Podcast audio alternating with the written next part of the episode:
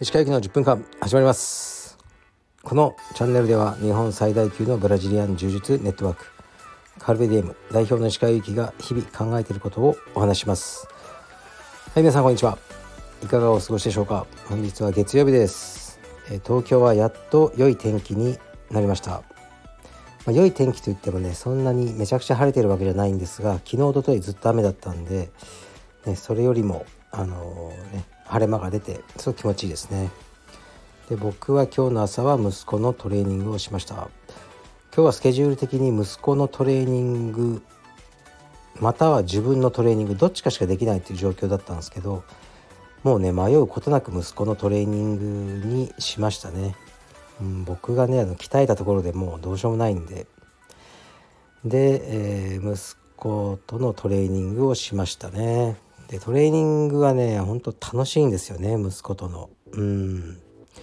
で9時今日は8時9時でやったんでで、ね、9時ぐらいにはもう生徒さんがたくさんあの入ってこられるんでそこで終わりっていう感じですね。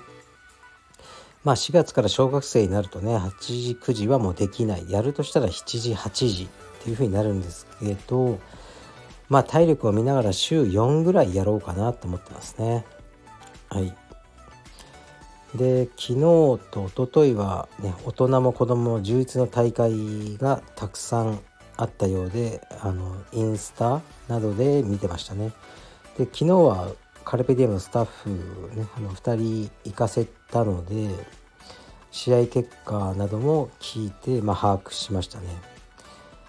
やはり、まあ、勝つべき子は勝ってるかなというふうに思ってしまいますかね。まあ、僕もキッズクラスそんなね見てないんですけど最近全然ねたまに報告とか受けてるんですけどまあ、単純にもうクラス中にふざけてるやつは強くならないです。もうそれしかないなって思いますね。でこれね別に悪いわけじゃなくてうんもう向いてないのかもしれないです。体力とかはまあ分かりやすいですけどクラス中にずっとふざけちゃうっていうのは向いてない。と僕はあの 勝手に思っちゃいますね。まあひどいかもしれないですけど。だからうんふざけるってことはやっぱり注意がねそのクラスその技とかに向いてないそれよりも他にねふざけることが楽しいってことだからやっぱり充実のことをそこまで好きじゃないのかもしれないですね。本当に好きな子はこう家ではふざけててもクラス中に全くふざけない。でしっかりあの先生の言うことを聞くっていう子がやっぱいるんですよね。でそういう子が強くなるっていうのはもう経験として僕は感じますね。うん。その部分だけ言うとうちの息子は才能があるんですよね。クラス中にふざけることはあの、まあ、一切しないんですよね。うん。だから、まあ、体力とかね運動能力はあの他よりやってきたんでね他の子より。だからただやってきたから他の子がやれないことをできてるだけでそのうち追いつかれると思うんですよね体力は。うん、でもまあ真剣にクラスを聞く姿勢だけは持ち続けてほしいなと思いますね。で今週日曜日はついに大会に出るんですよね最初の。まだ早いんじゃないかなと思ったんですけど、まあ、出ることになってで出てね負けちゃうともうね、レスリング自体が嫌になるとかをちょっと危惧したんですけどうんうちの息子は調子もお調子者なので多分ね勝ったらすごい頑張り始めると思うんですよね。負けると嫌になるっていう可能性がすごく高いね。リスクはあるんですがまああえてやらせようかなと思いますね。でとにかく普段から大事なのは練習だと。毎日の。試合は大事じゃない。僕はそういうふうなまあ長い話になるんでね。説明しないですけどそういう考えに基づいてやってきたんで自分自身の充実も、まあ、息子にもそれをねあの伝えてるんですけど、まあ、試合で負けてもねまたうん関係なく次の日から練習、ね、できるようなメンタルを、まあ、作っていきたいなと思いますね。はいで楽しみにしてるのが夏とかはね県外の試合とかあるんですね。練習会とか。それとかに一緒に車で行ってまあ一泊ね温泉に泊まって帰ってくるとか。もうそういう旅をこれからはあの石川県は増えるんじゃないかなと思いますね。あまり長い海外旅行とかはもうねぶっちゃけ僕ももう、まあ、行き尽くしたとは言えないですけど、まあ、興味がなくなったって感じはありますね。で今週末はですねその日曜日がレスリングの大会なんですが金土は僕は韓国に行ってきます。えっ、とまあ最近話してますよね。で韓国に行くんですが、まあ、仕事で道場に行くんですがとねビザに当たるようなものとかあと、えー、コロナに感染してませんよっていうワクチン打ってますよっていうのを証明するアプリあと日本に帰ってきた時の日本の入国の時にやっぱりそのワクチン打ってますよっていうアプリ3つのねアプリをあのね用意しなきゃならないって聞いてあの準備昨日してたんですね。でパスポートを手元に置いてあと航空券とか。いやこれがねもうマジで死にましたね。5時間ぐらいかかってあの終わってないですね。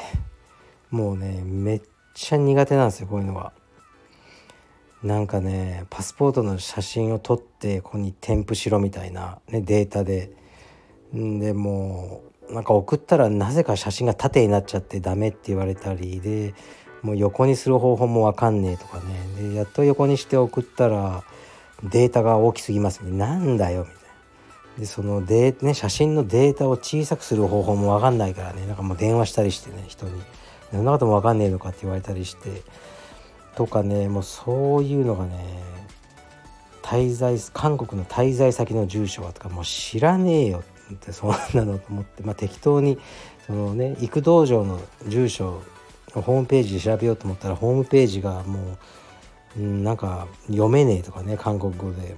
うんでまあ住所は書いてあるけど郵便番号分かんなくて、ね、韓国語の郵便番号どうやって調べるんだとかもうねマジ死にましたもう。ほんと絶叫しながらやったんですけど半分ぐらいしか終わってないですね。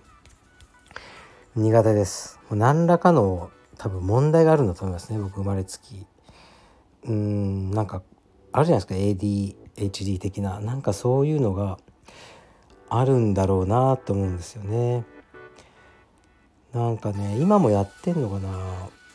あのえっと免許の教習所ですよね。あれで自分のその何ていうのクレペリン検査みたいなのありましたよね。あの自分のその精神的な状態みたいなのをテストされるんですよ。今もやってるのか分かんないですけど。当時はそうそうでした。でこう、ね、数字を足したりするテストでで結果が出てくるんですね番号で。I の20とかね K の8とか。でその先生が聞くんですよ「あなたの番号何ですか?」でこうね「K の8です」とか言ったら「ああこれはねあのえー、ね、自信をね持ちすぎて運転事故るタイプだから気をつけてください」こうやってこうみんなに教えてくれるんですね。あなたはこういう短期短期なタイプですね。とかあ当たってますとか言って。で石川さんあなたの番号はって僕まあ忘れましたけど番号はあなんとかのなんとかですと答えたらあこれ言えないやつだって言って。はい今日は終わりますって終わっちゃったんですよねその回が。僕だけ教えてくれなかったんですよね。だか何らかのねあのすごい問題があの暴き出されたんだろうなそのテストでと今でも思ってるんですけどまあ、とにかく苦手なことが本当に多いんですね。数字とか手続きとかあの、っていう感じですね。だからああそう、まあ、思い出した。またちょっとね税金とかやんなきゃいけないですね。決算ね。これもねやんなきゃいけないと思って開けてない封筒がもうねあの10個ぐらいありますね。今日開けます。ああ思い出した今。OCA のお客様番号もまだ調べてない。